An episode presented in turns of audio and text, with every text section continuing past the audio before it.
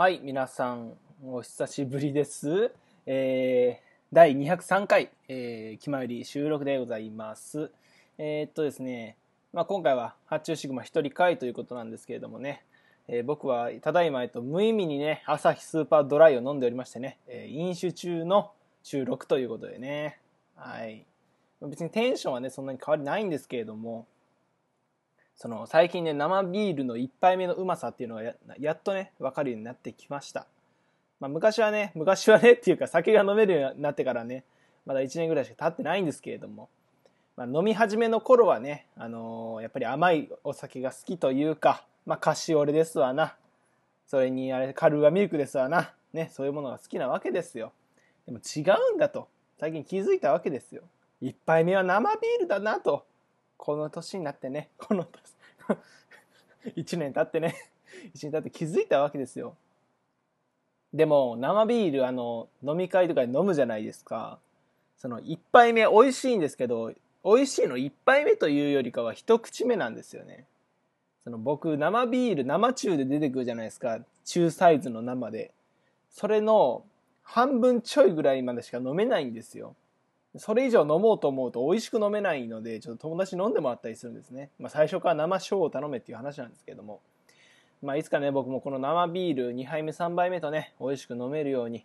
なりたいということでね、はい、何の話をしているんだというところですけれども、まあ、今回ですねちょっとあのーテーマトークでね語ることの性質上ちょっと「アメイジング・スパイダーマン2」のネタバレになる可能性が大いにありますので、アメイジング・スパイダーマン2、元いアメイジング・スパイダーマンシリーズをね、見てない方は、今回はまだ聞かないでおいてくれということでして、まあ、以上の注意事項を守ってね、決まりは用法用量を正しく守って、えーお聞きくださいということで、それでは行きましょう。発注シグマの気ままに寄り道クラブ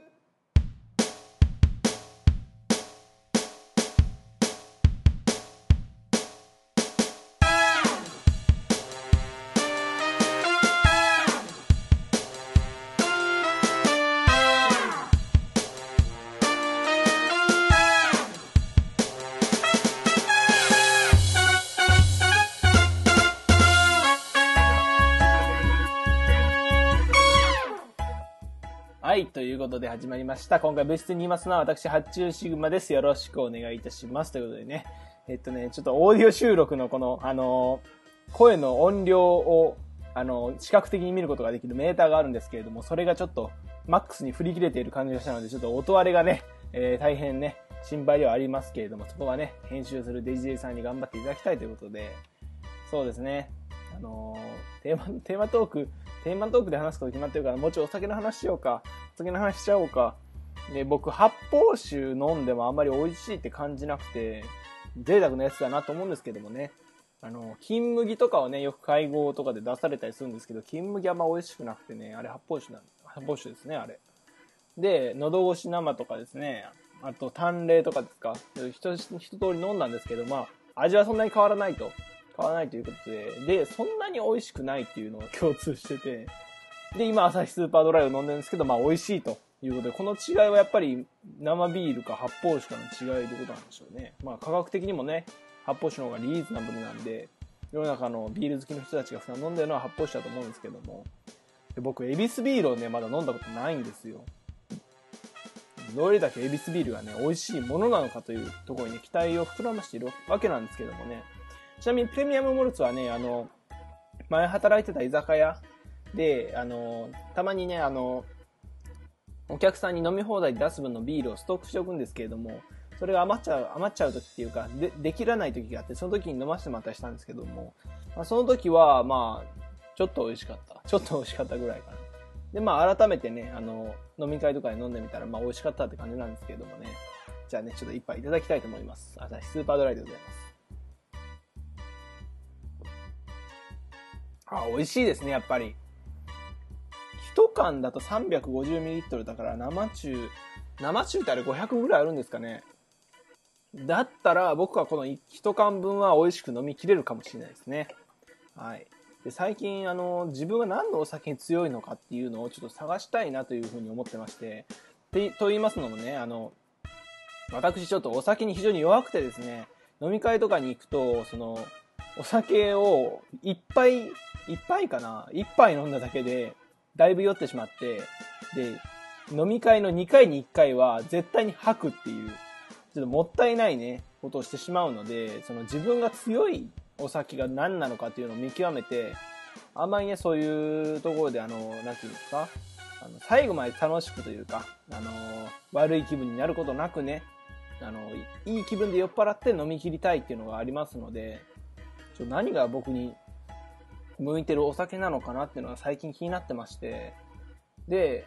まあ、ビールはお父さんがビールがすごく好きで、ビールばっかり飲むんですよ。で、そんなに酔っ払わないというか、まあ、ガブガブ結構言ってるんですね。まあ、それはいっぱい飲んだらね、あの、酔うんですけれども。で、僕が、僕はハイボールが好きなんですよ。あの、友人に航空杯を勧められまして、あの、お酒をね、飲み始めた時に。で、航空杯が美味しくて、で、その流れでまあ、普通にね、炭酸で割ったハイボールも飲んでるんですけど、飲んだんですけども、まあ、それはね、仕事終わりとかに飲むと美味しくて。まあでもあれがね、度数が高いもんで、まあ、ガブガブいけないということで、まあ、それは酔っちゃうんですよね、結構ハイボールは。なので、まあ、何が向いてるのかなというところですね。甘い系のお酒は結構酔わないんですよ。カシオレとか、カルアミルクとか、ソルティドッグとか、まあ、ブルドッグとか、まあ、そこら辺を飲んでるとそんなに酔わないっていう感じはしてるので、甘いお酒系で攻めると、まあ、何倍もいけるのかなっていうふうには思ってるんですけども、これってでも、どうなんですかね？年齢を重ねていくことにやっぱり変わっていくもんなんですかね？結構その、まだね、僕飲み始めてから日も経ってないというか、まだ1年そこらぐらいなので、まだ体勢がついてないというか、そういう感じなんですかね？いや、でもお酒は一生弱い気がしますね、なんか。わかんないですけど。だって今僕、この朝日スーパードライの、もう、なんど、200ぐらいですか ?200 ぐらい飲んだ今ですらちょっとね、あのー、紅葉というか、だいぶね、あ、お酒入ってなって感じがしてきてるわけですから。まあでもハイボール飲んだ時よりかは、そんなにベロベロ感はないかもしれないですね。いやこれ生ビール、生ビール強くなったらね、結構飲み会とかでも活躍できるんじゃないですか？やっぱりね、あの、最初は生っていう風に言われますから、言われますし、まあね、上司の前でも、上司っていう、僕に明確な上司というものはいないのかもしれないですけどね、自営業なので。まあ、生に強くなっておくっていうのはね、あの、そういう飲み会とかで非常に重要なのかなっていうふうにも思いますけれどもね。はい、ということでね、あの、ひとしきりお酒について語ったところですね、先ほど申しましたね、アメージングスパイダーマン2についてちょっと話していきたいと思います。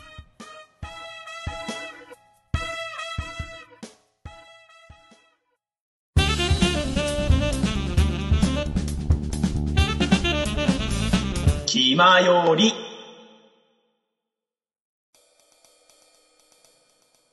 はい、それではテーマトークです。えー、今日はね、あのー、なんていうか、ちょっとベラベラ喋るというかね、饒舌になってるような感じがしますね。やっぱりお酒のパワーなんでしょうかね、これがね。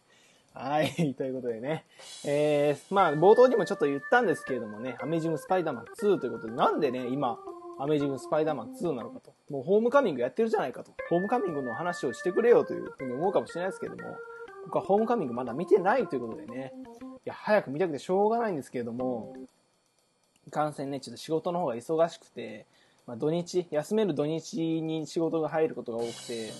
まあ、1週間働き詰めという状態で、なかなか映画館に行けない日々が続いておりますね。まあ、都会の方だったらね、あの、僕、大阪にこの前まで住んでましたけれども、その時は、あのー、割とね、近くに映画館があった、東北県内に映画館があったので、まあ、良かったんです良かったっていうか、まあ、行きやすかった、割かし。なんですけども、今はね、やっぱり、あのー、車でね、20分ぐらい走らせないと映画館がないということで、まあ、田舎ならではのね、この、悩みがあるわけなんですけれどもね。はい。で、今日の、今日金曜日なんですよ、実は。金曜日で金曜ロードショーがやってたんですけれども、アメイジングスパイダーマン2がやっておりまして、で、僕、アメイジングスパイダーマン2一回見てるんですよ。見てるんですけど、あのーね、まあ、ここからネタバレになっちゃうんですけれどもね、ちょっとね、皆さん、あの、見てない方のね、あの、耳を塞いでいただいてね、いいタイミングでまた戻っていただくっていうね、風なのがよよろしいかとね、思うんですけれども、その、アメイジング・スパイダーマン2を前に、個人的に一人でね、見まして、で、ちょっとエンディング、エンディングというか、あの、終わり方がね、終わり方、終わるちょっと前ぐらいに、ヒロインの子が死んじゃうんですよね。で、そのヒロインの子っていうのが、その、アメージング・スパイダーマン1の時に、その、ヒロインの子のお父さんが警官なんですけれども、その警官のお父さんが死んじゃってるんですよね。で、そのお父さんが遺言的な感じで娘を守ってやってくれみたいな風に言って、からの2で娘を助けられなくて死んじゃうっていう、もうこれがね、僕本当にね、あのー、最初見た時の当時辛すぎて、もう、僕ね、その、まあ、決まりでも結構言ってるんですよ。あの、報われないタイプの主人公がちょっと、に弱いみたいなね。あの、東京グルの金木くんとかね、ああいうその誰よりも頑張ってるのに悲しい運命を背負わなきゃいけないみたいな人がすごく弱くて、すごい、そ、そ、そういう人にすごく弱くて、で、まあ、スパイダーマンもね、あの、それ、ご多分に漏れず、まあ、僕もね、ちょっと悲しい気分になりまして、その、最初見た時ね、その、グエンが死んじゃった後の、あの、エンディングに、あまり目が向かなかったわけなんですけど、向かなかったわけなんですよ。あの向かなかったというか、まあ、最後まで見はしたんですけれども、そのグエンの、グエンでヒロインの子なんですけれども、もうヒロインの死が悲しすぎて、僕、僕にとってそのヒロインを失ったことがもうピーターかわいそうっていうね、その一心が強すぎて、そのことだけにとらわれて、もうアメージングスパイダーマン2絶対に二度と見たくねえなって思ってたわけなんですよね。まあでも、あの、今回金曜ロードショーでやってまして、で、まあなんか気分、気分的に、その、まあ見たくはないけど、まあやってるし見るかみたいな、そのツイッターのタイムラインも賑やかだったんですよ。スパイダーマン始まるわ、みたいな感じで。で、まああのね、映画好きでおなじみ、あの、SNT ある時代からちょっとだけ名前が出ているマッスンさんと、マッスンさんがね、あの、アメージングスパイダーマン2が好きすぎて、ちょっと実況しながら見たいわ、みたいなことをツイッターで言ってまして、いやもうこれ見るかと思って、で、途中からにはなったんですけど、まあ、あの、ストーリーあらすじ、大概覚えてたんで、まあ途中から見まして、エレクトロ誕生の時からね。で、まあ、そのね、最後が近づくにつれてね、僕のちょっと心音が高鳴っているわけですよ。うわ、もうこれ絶対もうこっからもう見たくないわと思って。最後知ってるんですよ、だって。ヒロイン死んじゃうって知ってるので。もうなんかね、その、グエンとね、あの再会と言いますか、その、留学しちゃうっていう話だったんですよ、グエンが。で、離れ離れだね、みたいな感じになってて、まあ、でも、その、スパイダーマンが、最後の最後に、その、やっぱり君と僕は離れるべきじゃないみたいな感じで、グエンを、グエンのところに行って、で、なんか、I love you みたいな感じになるんですけれども、あ、そっから最終、最後の戦闘が始まって、グエンが死んじゃうんですよ。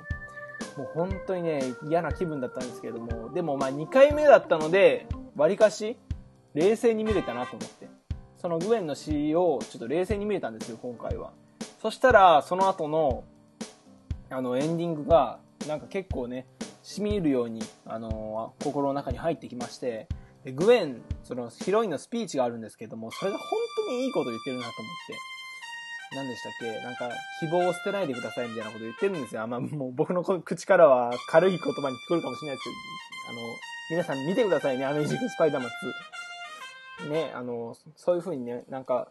いい言葉を言ってまして、で、スパイダーマンはグエンの死からずっと立ち直れなくて、まあ、5ヶ月ぐらい過ぎてたんですけれども、まあ、そのスピーチを聞いて、心の整理がついて、やっぱり僕の居場所は、その、市民を守るそのヒーローとしての姿にしかないなというところで、まあ、前向きにね、終わるわけなんですよ。アメージング・スパイダーマン2が。で、あの、やっぱなんか、なんでしょうね。自分の中でずっと、その、バッドエンドだと思っていたんですよ。アメージング・スパイダーマン2が。で、見たくなかったんですけれども、なんか、2回目見ると、本当に冷静になれて、あ、これではこれでいいんだなって思えるようになったというか、お前何なんだよって感じですけどね、お前ピーターじゃねえだろみたいな。どんだけグエンの死を、死が後に引いてんだよって感じなんですけれども、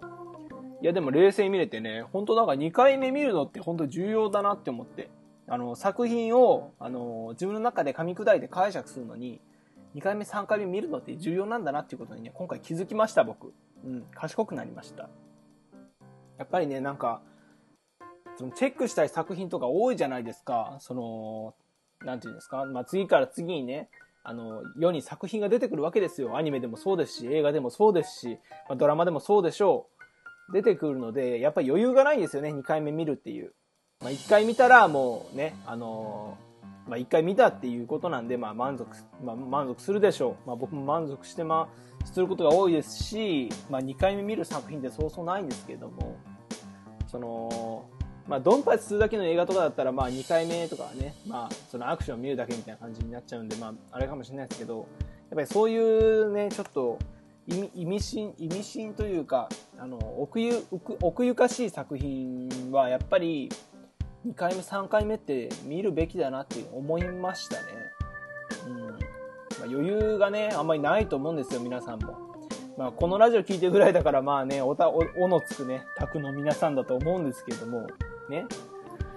まあでも、2回目見るっていうのはすごいその、自分の中での解釈も深まるのでいいなっていうふうに思ったっていう今回はその話ですね。今めっちゃあのビールのせいでゲップが出てくるっていう、レジーさんにちょっとこうカットしてもらいたいですね。はい。僕ね、でも、あれなんですよ。あの、ラブライブサンシャインは2回3回で見てたんですよね。その YouTube でも配信してたので、あの、毎話につき4回か5回は見てました。で、まあそれは、でも、ラブライブサンシャイン自体はめちゃくちゃ深みがある作品っていうわけではないので、僕の口から言うのもなんか、あれなんですけどね、すごいファンの方に怒られそうなんですけど、まあ僕も一ファンなので、一ファンとして言うんですけれども、まあラブライブサンシャインは、そのね、あの何回も見ることで、そのね、作品についてね、作品についていうか、推しについてね、推しについてすごい愛が深まるっていうね、楽しみ方をね、僕はしてたので、まあ、それとはね、また違った2回目、3回目の良さっていうのをね、まあ、今回の金曜ロードショー、えアメージングスパイダーマン2で、えー、感じることができましたので、すごいね、その、2回目見る勇気を出したことにね、あの、非常に良かったというふうに感じておりますというだけのね、話をね、なかなかとさせていただいたんですけれどもね。はい、それでは、えー、一つ、一通りね、そんなところで、えー、エンディングの方に行きましょう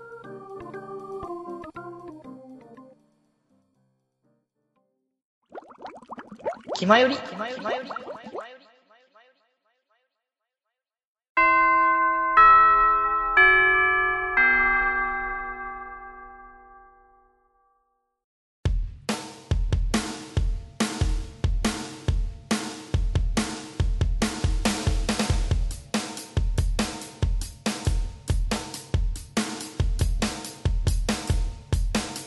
口を開けば健康の話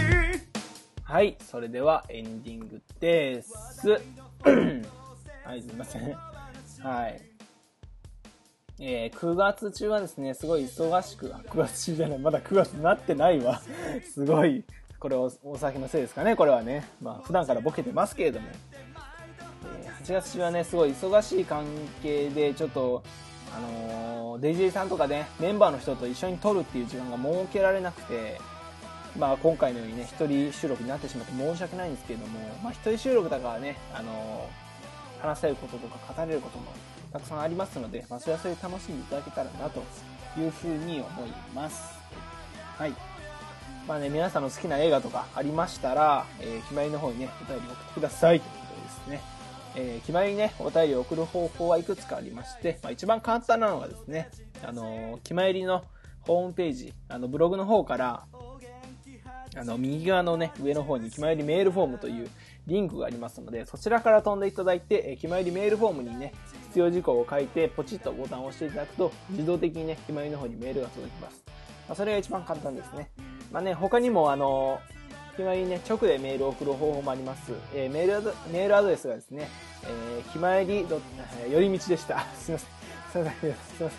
えー、よりみち .club.gmail.com yorimichi.club.gmail.com えー、こちらの方にですね、あのー、ハンドネームと内容、明記の、明記の上を送っていただければ、えー、それでもメールが送れますということです。はい。すいません、何回もちょっと咳き込んでしまって、あの、カットされてるかもしれないですけど。はい。えっとですね、まあ、あのー、時間がね、割とあの短いので、ちょっと最後に、ね、話そうと思うんですけれども、えー、まあね、あのー、ちょっと地元のね、私事というか、私の地元事で申し訳ないんですけれども、地元のね、あのー、一番大きい祭り、一年通しての一番大きい祭りが、ちょっと、あの、町のね、いろいろな都合のもと、あの、2年ぐらい開催できないということでして、まあ、非常に悲しいと。悲しいというか、まあ一大イベントがなくなったので、ちょっと物足りないなっていう感じがしてるんですよね。で、その代わりにね、ちょっと地元でちっちゃなクラブイベントをね、しようかというふうに、企画しようかというふうにね、考えておりまして、まあまたね、ちょっとあの全然、プランとか立ってないですし、僕も DJ の練習ができてないので、エストラ事ではあるんですけれども、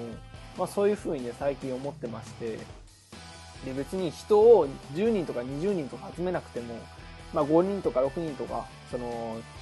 身の回りのね、身内だけを誘って、あの、ちょっと楽しんで、パーティーみたいなのやってみるのもいいんじゃないかなと思って。で、まあそれを皮切りにして、なんかね、もっと、ちょっと大きな、中規模ぐらいのね、あの、50人とか、そんぐらい誘えるようなね、イベントとかを作っていけたらなと思ってね、DJ の練習を始めようと思ってるところなんですけれども、まあ、いかんせんね、ちょっと、仕事がね、終わるまでは、よし、今日帰ったら DJ の練習するぞって思ってるんですけど、家に帰ってね、ご飯を食べて、で、まあ、ちょっと休憩して、おやつを食べて、っていう風にしてるとね、だんだんね、その、DJ で遊ぶ用の機材を用意するのがめんどくさくなってきて、でね、あの、ソーシャルゲームのね、毎日のミッションとかあるじゃないですか。で、何個も掛け持ちしてるので、そういうやつを全部ね、消化していってってやってると、うわ、もうなんか今日はいいかな、みたいな感じになってくるんですよね。これどうにかなりませんかね？皆さんどうにかする方法知りませんか？これ。三日坊主っていうわけでもないんですけれども、その、数時間前まで、よし、今日はこれ絶対やるわって思ってたことのやる気がなくなって、毎日できずに終わるっていうね、すごいね、情けない話だと思うんですよ、僕は。で、これ、あの、やろうと思えばできるんですけれども、いかんせんそのやり始めて、やり始めてっていうか、よし、やろうって思い越しを上げ始めるのが、まあ、ね、もう11時とか0時とか、そんぐらいで、いや、そんなちょっと遅くなるぐらいならもう一回明日にしようっていう風になっちゃうんですよね。これ、ご飯食べ終わったらすぐみたいな感じでもう、もう行動するしかないんですかね。自分の尻に夢中って。もう無理やりするしかね、道はなさそうなので、まあ、そういう風に頑張っていきたいなと思うんですけれども、まあ、今日だってね、ちょっと決まりの収録撮ってますけれども、あの、デジェイさんの方からね、その、音源が欲しいって言われたのが、あの、今日、撮ってる今日から2日後までっていうことなんですよ。何通ギリギリで収録してるんだっていう話なんですけれども、まあ、そういう風にね、ちょっと思い越しが上がらないっていうのがね、やっぱり、まあ、デジェイさんもそうっていう風にいつもおっしゃってますけれども、日帰りメンバーのね、いけないとこなのかなと思いますので、なかなかね、難しいんですけれども、あの、有言実行というふうにね、あの、自分がね、思ったこととか言ったことは、行動に移せるようにね、ちょっと頑張っていきたいと思っている今日この頃でありますということでね、はい。一人喋りでね、20分ぐらい持ったのはね、なかなかすごいんじゃないでしょうか。まあ、お酒の力も借りてね、今日はやってきましたのでね、こんだけ饒舌に喋ってるという、こんなんかもしれません。はい、ということで、長々とね、えー、酒飲みのね、酔っ払いの収録にお付き合いいただいて、ありがとうございました。もうちょこちょこロレツ今日怪しかったですけどね。なんか、ルルルルルってなってましたけれども。はい。ということで、えー、もうね、11時半過ぎ、もう45分回っております。もう僕はね、今日も DJ の練習できないままね、寝ることになりそうです。ね。はい。ということで、えー、ありがとうございました。今日、部室にいたのはね、発注シグマでした。えー、それでは皆さん、また部室で寄り道すんなよ